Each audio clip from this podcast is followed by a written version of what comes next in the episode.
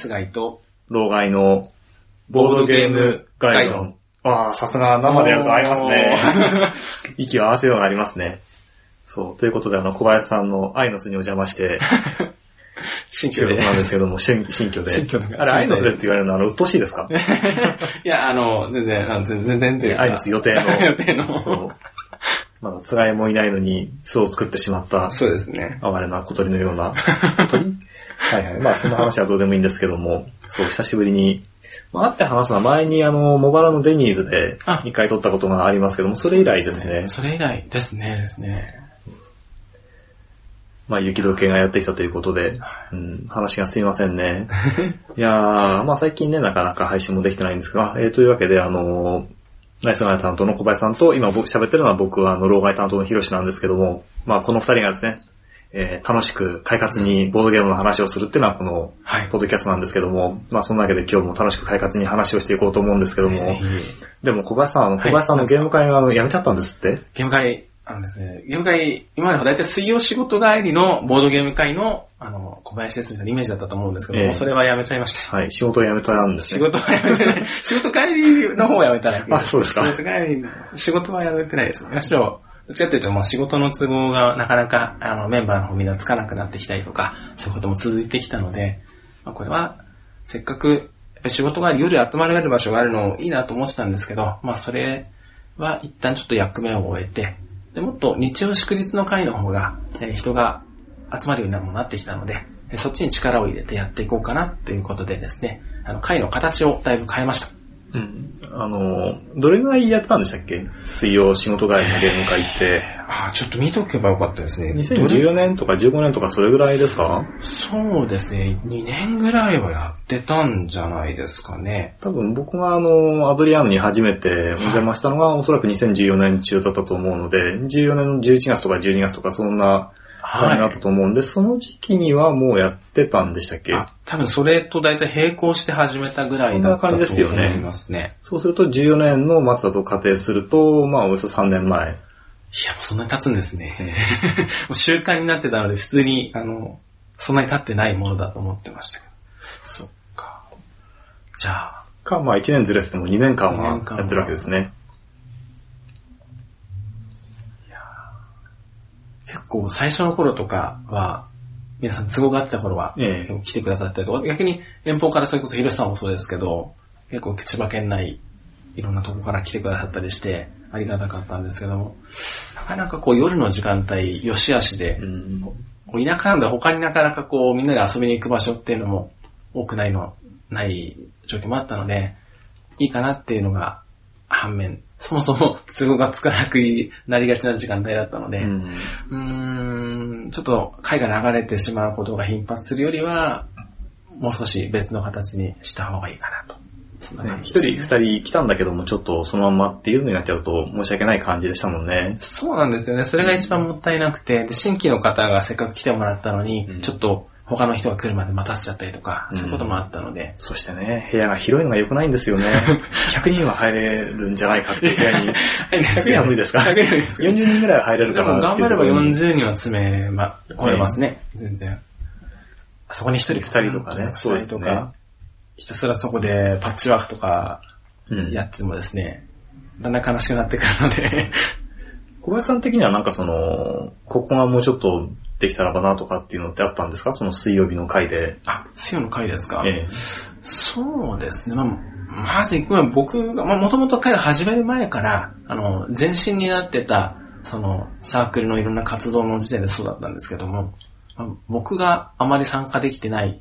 時も正直ありまして、まあ、それ、まあ、それは、もともと、他のよく参加してくれたメンバーも分かってもらってたので、あの、事前に相談してあって、まあ、誰かしら代わりに来たりしつつなんて話はあったんですけど、まあまず、毎週ですもんね。毎週なんで毎週毎週欠かさず言い続けるっていうのはちょっと大変ですよね。はい。そうすると大変。まあ、そこで、自分がもう少し頻繁に行けたら一番良かったなっていうのが一つと、あとは、やっぱりボードゲームで、最初期の頃は、結構こう、ライトなゲームが中心だったんですね。うんで、な割とこう、みんながボードゲームに慣れてくるにつれて、もう少し重たいゲームもやってみたいなとか、ゲームの幅も逆に広がってきたので、そうすると、まああの、時時間ですね。間がはい2時間しか幅がないので、で、まあ、開始7時から9時半でしたっ7け時から9時半ですまあ、ね。とはいえ、来た瞬間に始まれないですからね。はい。そうすると、小林さんの音を褒めたりとかして、ね30分ぐらい。です要はだいぶ気分が良くなったので、それではボードゲームでも 一石って。一石あーでも、そうですね、まあ、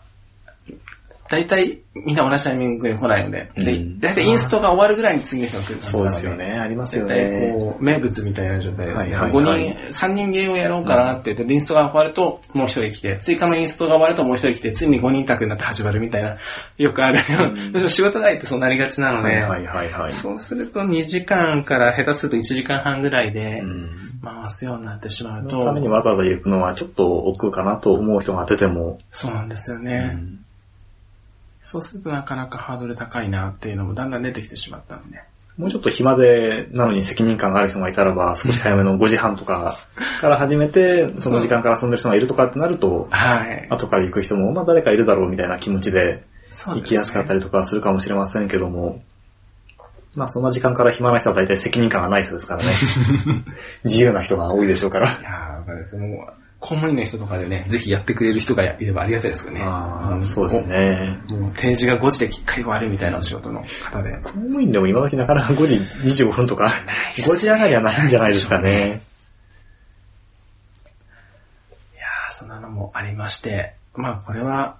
日曜祝日で、日曜祝日の回は、ええまあ天候とかですね、日程にも左右されてはいたんですけども、でも大体、まあ大体3ヶ月に一はい遍とかではね、4、5回やってましたもんね、前々から。そうですね。3ヶ月、2、3ヶ月に一遍で、で、人もそれなりにコンスタントに、そう。10人から多いと15人とか、うん。たまに20人ぐらい来て、回し回しきれるのかっていうなりそうな時もありましたありましたけど。なんかテーブルが足んないぐらいの感じになってましたもんね。ありましたね僕がいた中でも。いやーどれほど僕がその状況を羨んだえ。ー いやでも、み 皆さん、それこそ、ヒルさんとか、あの、地元のいろんな方とか、それこそ千葉の方の方とかも来てくださって、それこそ、宅を立ててくださる方が結構きあの来てくださってたので、なんとか、あの、運営してもらえたんですけど、私一人だったらそれこそ、インストもままならないことが結構あるので、あのありがたかったですけど、まあ、そういったこともあったので、これは、その月1ぐらいとか、まあ多ければ月2ぐらいで、うんあの、やれたらいいな、なんていうふうに思って、そっちにシフトした感じですね。まあでも1回でも8時間取ってあれば、4週分ってことですもんね。そうですね。あの、逆に、あの、移動の時間もかかる田舎なので、こう、移動の時間のコストが非常にかかるので、うん。それ非常にコスパは良くなったのかなと。往復の時間を4分の1にして、はい何に遊べる時間は一緒っていう、すごい。いいことずくめに聞こえますね。ただですね、日曜開催だから僕は行けないっていう、それだけが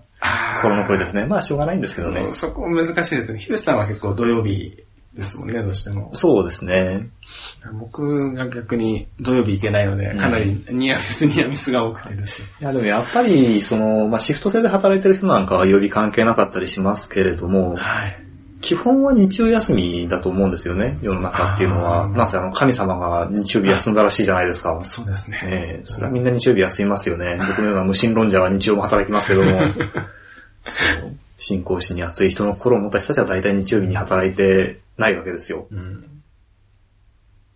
公共交通機関の人はみんな無神論者ですね。コンビニの人とかもだいぶこう、神に逆らう。そうそう神をも恐れぬええサービス業ですね。24時間ですよ。で、えっ、と、何が言いたいかというと、まあ、その何かが言いたいような話でもないんですけども、いや、その、日曜日、はい。日曜日にまあ休みの人が多かろうっていうのは本当に思っていて、土曜日も休みの人がいて、うん。でも日曜日だろうっていうことで、うちもですね、僕がその主催するのはあくまで土曜日はい。なんですけれども、あの、相方というのがおりまして、はい。あの、二人体制でうちは回しているので、えーっと、そのもう一人の方、相方の方が、えー切り盛りするということで、日曜会というのを。始めることになりまして、はい。なので、えー僕のやってるその朝日アナログゲーム交流会っていうのが主催している、えーっと、オープン会ですね。誰でも参加できる定例会、定例ゲーム会っていうのが、えーっと、まあ、これまで第4土曜日にやったんですけども、それを、あの、僕の一存というか思いつきで第1土曜日に移動して、で、あとは第3日曜日に、その相方が、えーっと、責任者になるっていう形で、日曜会もやることにして、それで、日曜日ならば来れるよっていう人が、で、日曜で、その、まあ、興味惹かれてきた人が、その土曜日の方にも、まあ、土曜日も休みだったりとか、あるいは、まあ、きっかりきっかり日曜は完璧に休みってわけじゃなくて、土曜か日曜かどっちだけとか、いろんな形態があるんで、その、その、まあ、土曜だけだとどうしても土曜日における人にしか接触できないので、そこから日曜日も接触面を設けることによって、より多くの人にこう知ってもらうということができるようになるんじゃないかということで、日曜会も始めたので、で、小林さんがその、やってて、その日曜日と土曜日だったら結構日曜日の方が集まってるなみたいな感触ってあるんですか？あ、でも、そうですね。今でこそ土曜日仕事なのえでえ開催してないですけど、初期の頃の日曜会というか一日のゲーム会は土曜日とか、あと結構祝日もやっていて、えそうですね。日曜日の方が来やすかったかもしれないですね。あとは祝日だとあのよそのゲーム会さんと被らないのでっていうのはちょっとあったんですけど、まあ今は大体いつやってもどこかと被りますしね。そうですね。あとあの、小林さんのやってる回は、大体あの、北ボードゲーム会の回と被ってるっていうのが、僕の中で定説で。本当ですか？あの、そう、何もなければそっちに行こうって思ってるんだけど、大体小林さんのと被るんで、そしたらじゃあ小林さんのとこ行こうってなっちゃうっていう。訳ない。そう、あの、北ボードゲーム会の方がですね、必ずと言っていいほどの率でリツイートをしてくださるので、あこれはもういつか菓子折りを持っていかねばならんと思っているんですけども、しかし小林さんの回と被ってしまったからしょうがないと。いうことでですね、常にこう僕を、僕はあの気に病み続けているんですよ。ちょっと、なので会ったことはないんですけども、はい多分主催者がいい人なんで、北ボードゲーム会もいいゲーム会に違いないなと間違いないです。いうふうに確信を持っています。そうか、でも、なので 皆さんは茂原に来ないでいいので、北ゲーム会に行きましょうっていう結論になるんですか？でも、まあ近い方はね、そちらに行けば。距離が、距離が、はいありますからね住み分けられてると信じてます。でも、ぱサイクルってあります。大体この辺でやると、次この辺かなっていうと、大体重なってきちゃったりするのかもしれないですよね。そう。まあ今ゲーム会があの単純に増えたんで、ええで、一方でその週末の数は増えてないんですよ。増えないでここすね。何千年か増えてないんですよ、週末の数って。これはどっかでバッティングしますよね。まずいですね。週末を増やすようにした方がいいですね。はい。週週休、完全週休3日制ですよ。まあ理想的ですけどね。理想的、理想はもっとかな。理想はなんか1日6時間勤務の週休2日とかでいいような気もしますけど。理想はまあ仕事しなくていいのが一番ですね。そうですね。常に寝てられる感じですね。いや、飽きる。それもどうかとは。まあそういうね、あの、生活したことがないので、そういう常に寝てられる状況での過ごし方に関するノウハウはこれから身につけていかないといけないと思うんですけども。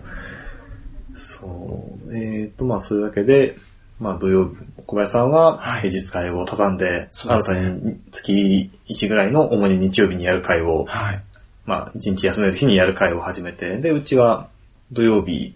が、えー第4から第1に移動して、そして第3日曜にも始まったとうん。いう形ですね。で、第3日曜の会を1回だけやったんですけども、はいまあまあ人が入ってました。おーじゃあやっぱ日曜日効果ありそうですね。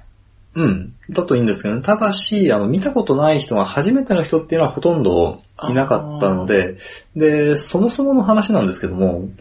えっ、と、僕がそのオープンのゲーム会を始めた理由っていうのは明確で、はい。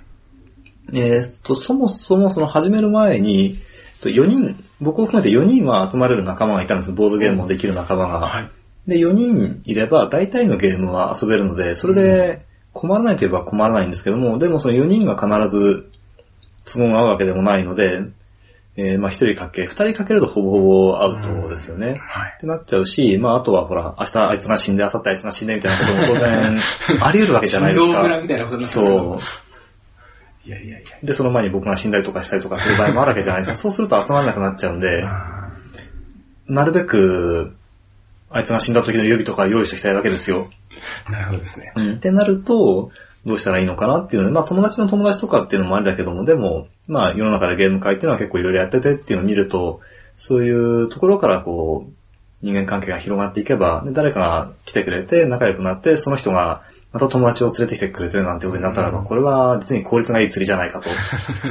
思うわけですよ。なので自分がその、遊びたい時に、ボードゲームを遊びたい時に声をかけたらば来てくれる、えー可能性の高いうん。人、まあ、外在性の高い人っていうのを増やしたいっていうのが僕のはい。動機としてあるんです。っはい。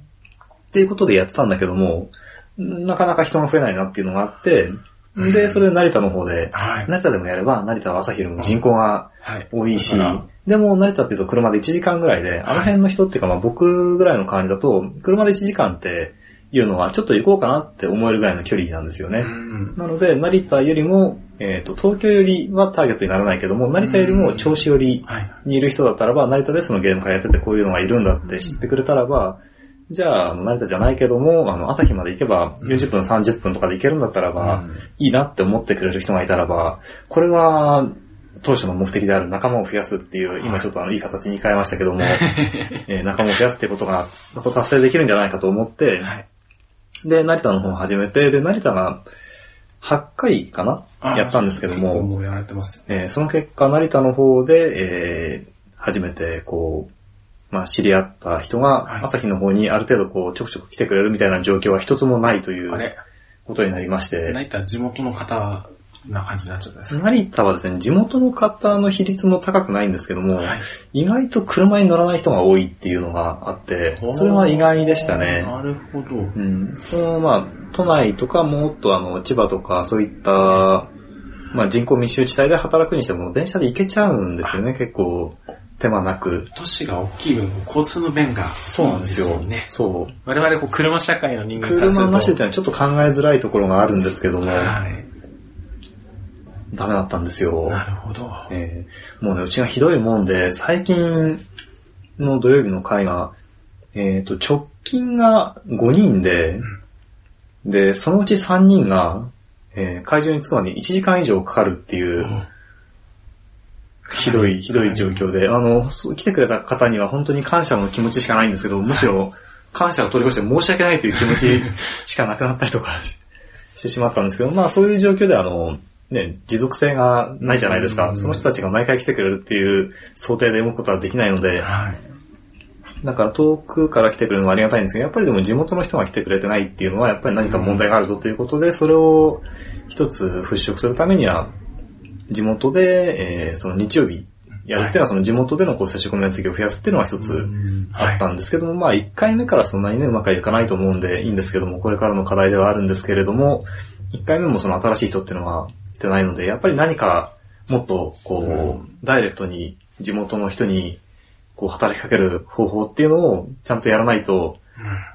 せっかく40人から集まれる部屋で、いつもの4人しかいないみたいな風になってしまうと、あれ？これはもともと家の中でできていたことが、わざわざ会場費を払って、そして若干面倒くさい思いをしてやってるだけになってるんだよっていうことになってしまいかねないんですよね。まあ、とは言ってますけども、いろいろあって、えっ、と、自宅で遊びたい時に声をかけたら来てくれる、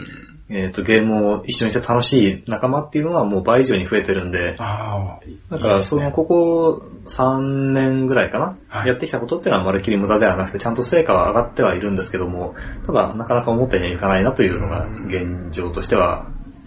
ありますね。ですよね。でも、ヒロシさんのところは、何ですかね。こう、自宅会とかもされてるじゃないですか。むしろそっちの方が、やっぱり、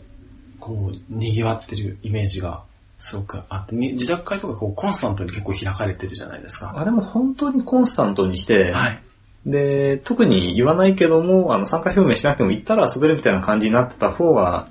あの、計算が立つんでいいのかなとか思ったりもするんですけどね。はい。要はその定期であれば定期的にあるっていうことを前提に予定を組んでくれるけども、うん。スポットスポットになっちゃうと、その都度予定を確認しないといけないっていうことになっちゃうんで、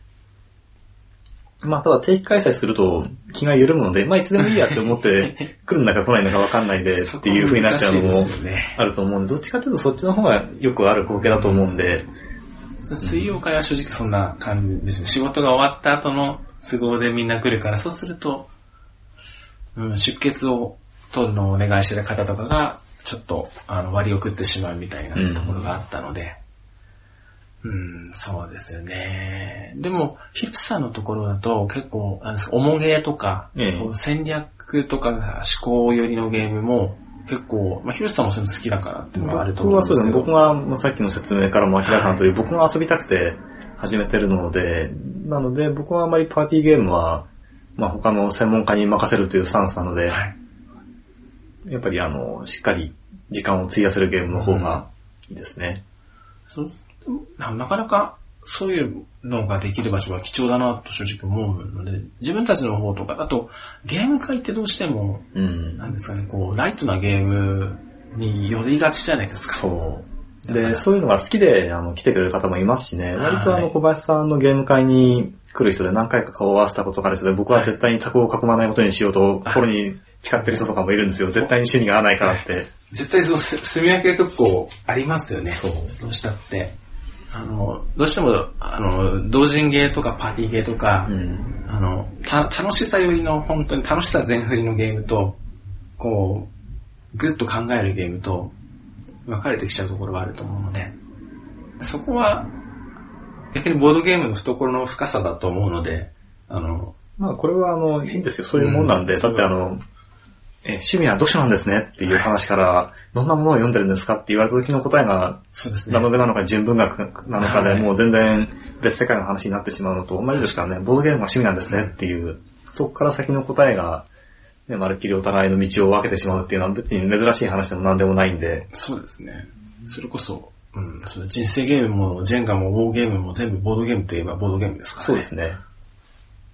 もう、あの、今度11月にやるゲーム会の会場あ、を、はいはいはい。あの、下見というか行かせていただいたら、そこの、えーっと、旦那さんというかオーナーさん、ん？あさちょっとすみません、どういう方なのかあれなんですけど、そこの、あの、建築事務所も兼ねてるところで、その方で、あの、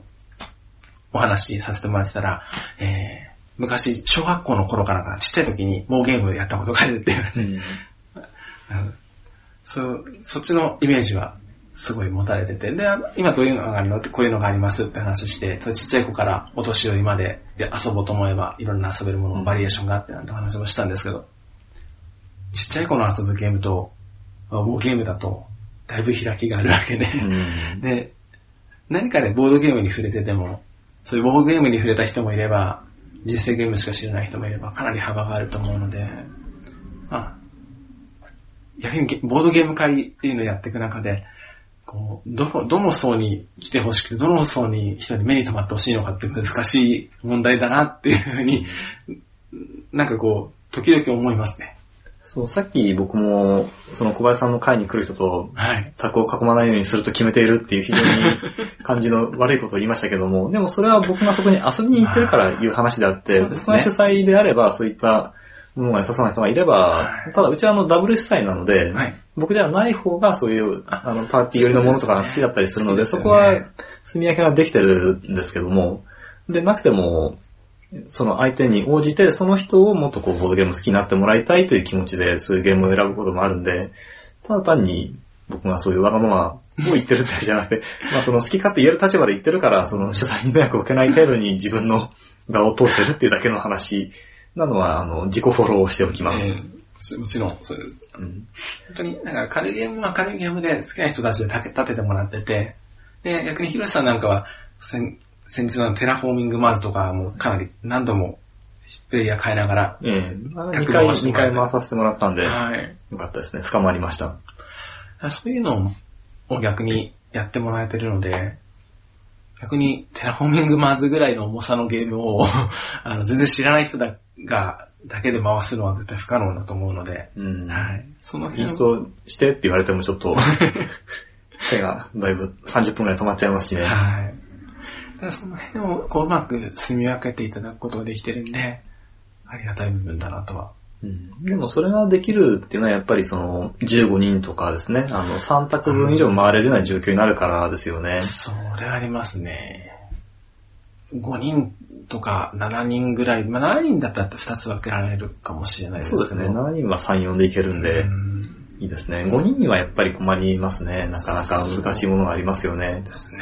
それで、ちょっと今日パーティーゲーム持ってきたんだけどってなった時に、どうするかみたいなところですね。逆にお重げ持ってきたって言われてパーティーゲームやりたかったのにってきたらどうするかみたいなうん。とこですよね。その場合はパーティーゲームかな。か、か、もしもその状況であれば、諦めて帰るっていうのは僕最近は正解なんじゃないかと思います。あーまあ、そう、あの、ボードゲームのしか趣味がないわけじゃないから、うん。帰ってなんか別のことしたのが多分、実りがあると思って、帰っちゃうのが多分正解だと難しいとこ。ですよね。主催にあの、義理とか特になければ、うん。ちょっと用事を思い出したんでって。うん。その辺、本当にこう、やっぱそうするとやっぱ人数重要ですよね。そうなんですよね。で、あの、さっきのその接触面積を増やすっていう意味では、僕がまたその、やってる回で、はい。インドレストランタージでゲーム会っていうのをやってるんですけども、これは小林さんにも習って平日の夜にはい。やるというやつなんですね。えーで、しかも場所、公民館ってやっぱりまあ、用がないと行かないし、そうなんですよ公民館で何かやってるからって言って、それを気軽に、よ、何やってんのって覗きに来るのってやっぱ変な人じゃないですか。そうなかなかそういうおじいさんとかいますけども、ちょっと入ってきたら困ったなっていう気持ちになりますよね。そうですね。ちょっと、うんどう、どういうあれなのか、ちょちょっとお互いにこう距離感ちょっと難しいとこえーっていうのがあるので、まあ、事前に調べて、調べた上でもなかなか知らない人ばっかりだと行きづらいっていううんのが普通だと思うんですよね。っていうことで、その、飲食店でやれば、ご飯食べに来たんだよっていう体で、偵察に来れるからすごうく、ん敷居が低くなるなっていうことで、やってるんですけども。で、まあそこは、今のところは、えっ、と、実際にゲームができる時間がせいぜい、まあ3時間ぐらいだったりとかっていうこともあるので、遊べるゲームには限りがあるんですけれども、通常のゲーム会には、あの、来て、えー来ないような人も来てるんで、そういう人にこう、いいですね。うん、あの、間口の広いゲームからさらにもう少し、こう、個性の強いゲームにこう触れてもらうことで、ゲームそのものにもこう、もっと興味を持ってもらえるようにしたいなと思いつつ、悪戦苦闘してるんですけども。で、えーそのゲーム会のモデルっていうのはもう一つあって、はい。まあもっとあの、具体的なモデルっていうのがあって、小林さんの会っていうのは平日夜にやってるっていう以上の共通点がないので、はい。で、それがですね、うーんと、富山県のはい。高岡市っていう、まあ、はい富山市の隣接してる自治体ですね。高岡市っていうのは南側にあるのかなええ。の、あの、トイデっていう地区にある、あの、タージマハル高岡トイデ店っていうカレー屋さんがあるんですけども、そこでゲーム会をやってて平日夜に、はい。今、火曜と金曜やってるのかな？うんそこはあの、オーナーさんがボードゲーム好きで、はい。で、まあ自分がその遊べるようにっていうことでやってるんで、まあその営業終了した後も、なんとですね、6時半から始まって25時半ぐらいまで。やってるんですよ。だから平日夜でも5時間とかっていう時間があって、というのをやってるところがあってて、で、そこで参加した人が、多分その回っていうのは、マルコポーロがおそらく一番、日本で一番回ってる回という時期もあったぐらいで、そう、マルコポーロクラスのゲームがバンバン回ってるゲーム会が、そういう飲食店でやってるっていうのはすごく羨ましいじゃないですか。ですね。そう、なので、そういう回にしたいなと思って、はい。まず、その、敷居の低い、はい。入りやすいところで、そして、で、そこはそういう重めの、しっかり遊べるゲームだけやってるってわけではなくて、はい。もっとこう、瞬間的に楽しいようなゲームっていうのもいっぱいあるから、そういうのやりたい人はそういうのやっててもいいっていう状況なので、はい。もうね、そこを見習いたいなと思って、始めるにあたってもいろいろ話を、あの、親切、店長さんが親切に、あの、いろいろ、僕がね、こう、ネットだけを通して、いろいろ教えてくださいって言ったら、いいよいいよって言ってくれて、はい教えてくれて、はい。で参考にさせてもらって始めて、で、もちろんずっと行ってみたいなって思ってたんで、この間行ってきまして、うん。すごいえですがー。夢が叶いましたね。そう、その地元の有名な、まあ、僕がすごく、あの、注目してるはい。雲の上のはいボードゲーマーとかにも会うことができて、おもう最高でしたね。いいですえね。ーみっちり遠征した会が。6時半から開始なんだけど5時半ぐらいに、はい。もうちょっと遅れたか、6時前ぐらいに行ってご飯食べて、はい。で、それで食べてる間にもう後から人が、もう足の速い人が、はい。出足のいい人が来たんで、それでちょっとこう、うん。楽しく雑談なんかしながらで終わったらば、食べ終わったらば、ゲームを始めてっていう感じで。はい理想的ですね。ですね。ゲームはなんか4種類ぐらいしかやれませんでしたね。そう、アーグラを始めてしまったばっかりそれは、それや、でもアーグラが立つっていうのはまずすごいですよそうですね。ね。平日なかなか、こう、仕事終わりに飲食店に行って、あぐらやろうってならないですからそうね。で、その時ってあの、まあ、4人までできるんですけど、まあ、アーグラっていうゲームは、4人がみんなアーグラ持ってるっていう、煮詰まり感。すごいですそう、みねん。な、あ、インストしてもらえるんだったらこれ楽ちんでいいねっていう、そういう、いいなえー素晴らしいですよね。もちろんあの、カレーも美味しいですしね。はいで、そこの、あの、タージ、高岡トイレ線っていうのは、まずあの、タージ、タージマハルですね。はい。まあ、タージマハルってそのインドの、ね、大変有名な観光地であり、まあ、あの、寺院、寺院というか、何でしたっけ？まあ、建築物ですけれども、あの、お墓？お墓だったかな？墓碑なのかな？まあ、それでまあ、あの、インド料理のお店ではよくついてる名前なんですけども、えーっと、まあ、支店というか、その、本店があって、で、それがフランチャイズ形式になってるのかな？何店かあるんですよね。タージマハル、なんとかなんとか店っていうのが。で、その、日本、他のお店はよくわかんないんですけども、まあ、そのメインのその、うん、カシミールブラックカリーとかっていう辛さが売りのカレーがあったりとかするんですけども、それ以外の部分で、そこはオーナーさんが日本人なので、店長さんが日本人なので、あの、日本風のカレーなんかもあったりとかして、その辺、行き届いてるので、ちょっとあの、辛いものはダメだなとかっていう、やっぱりそのインド人がオーナーで、えまあオーナー別でも店長がインド人のお店ってどうしても、あの、現地感があったりとかするので、ダメな人はダメっていうところがあるんですけども、そういう部分も解消されてるんで、非常にあの、間口が広いなと思いましたね。えいいですね。うんカレー、そうですね。日本人受けするカレーと、ちょっとああいうカレー屋さんのカレー両方あるんですよよ。ああ、いいですで、ね。唐揚げがあったりとかするんで、なんかコロ、ねハンバーグカレーとか唐揚げカレーとか食べてる脇で、キーマカレーとか食べてる人がいるみたいなのちょっと面白いですよね。幅広いなって。すごいですね。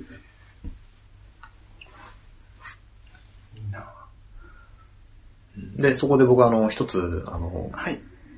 大事なことを覚えてきたんですけども、というか盗んできたものがあるんですけども、何ですか？あのですね、ドリンクホルダー、カップホルダーかな？なんかね、はいクリップホルダーっていうのかな？あ、こう、こそうそうそう、あの、テーブルにそのホルダーをこう、こういうやつって言ガチってこう、クリップで、で挟むと、はい。そこの先にドリンクホルダーがあって、まあだからドリンクホルダーの根元の部分がそのクリップになっていて、それで、はい。えー、テーブルの縁に挟みつく、挟んでやることによって、ドリンクホルダーをなんと増設できるっていう。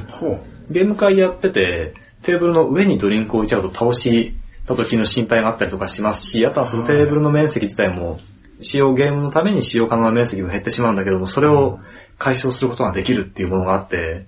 いや、これは素晴らしいなと思って、早速もうオーダーしました。おアマゾンで買えるんで、さすが。1個500円ぐらいだったんで、大して高くもない意し、外とあれですね。いいですね。そうそうそあう。ーそれもね、これいいですねって言ったら、これもあの、種類があって、はい。えーっと、マウンカップみたいな取っ手がついてるものを置ける、切れ込みのあるタイプのものがいいよっていう風に教えてもらったので、もうそれを行きました。確かに、あの、いろいろあって、はい。あの、丸くなってるだけで切れ込みがないやつもあるんで、そうすると、うんマウンカップも置けないんで、う。うんん、用途が狭くなるって。なるほど。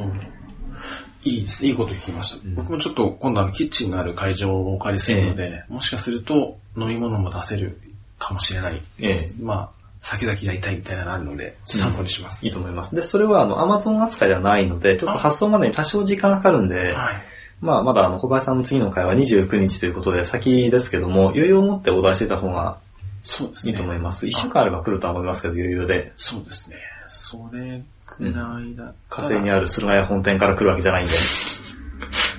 海外より遠いと噂の。そう、ついに地球ですらなくなってしまった。それでテラフォーミングマーズもあんなことになっちゃったんですね。まあ、いろいろあるでしょう。と。いったところで、じゃあまあこんな感じで今回は告知しますか？もう大体決まってます？小林さんの方は。そうですね。はい、あの、11月はですね、11月12日と11月23日にですね、茂原市の、えーあ、茂原市というか茂原駅前ですね、茂原駅徒歩4分のところにあるキュイキュイテラスさんという、えーレンタルスペースで、えーボードゲーム会をやろうと思っています。まあ、詳細の方は、えーブログ、ブログもちょっと最近新しくなりましたので、そちらとかそうそうそう、しゃれた感じに。ワードプレスに突っ込んだだけなんですけど、まあそっちの方に見ていただくとかですね、まあツイッター、ツイプラの方で、えー予約も受け付けてますので、ぜひご確認の上で、えーお越しください。はい。あとあの、僕、ヒロシが主催している会はですね、えっ、と、毎月第1土曜と第3日曜日に、えー千葉県旭市の中見公民館というところでやっているのと、あと先ほども話しましたけれども、インドレストランタージュというところでやっている、インドレストランタージュでゲーム会というのが月に2回、第1と第3月曜日が多いんですけども、第2と第4になったりとかもするので、これはあの、毎回確認をしていただきたいんですけども、ということで、えー、ぜひですね、えっ、と、調べて、というのは若干ハードルがありますけれども、まあでも来ていただければ、あの、さっきああいうことも言いましたけども、来てくれた人に楽しんでもらおうという気持ちで、ボードゲームも好きになってもらおう、なんだったら僕の音も好きになってもらうぐらいのつもりでいますので、ぜひですね、あの、来ていただいて、楽しい時間を一緒に過ごしましょう。そうですね。えー、それでは、はい。ゲーム会でお会いしましょう。はい、お待ちしてます。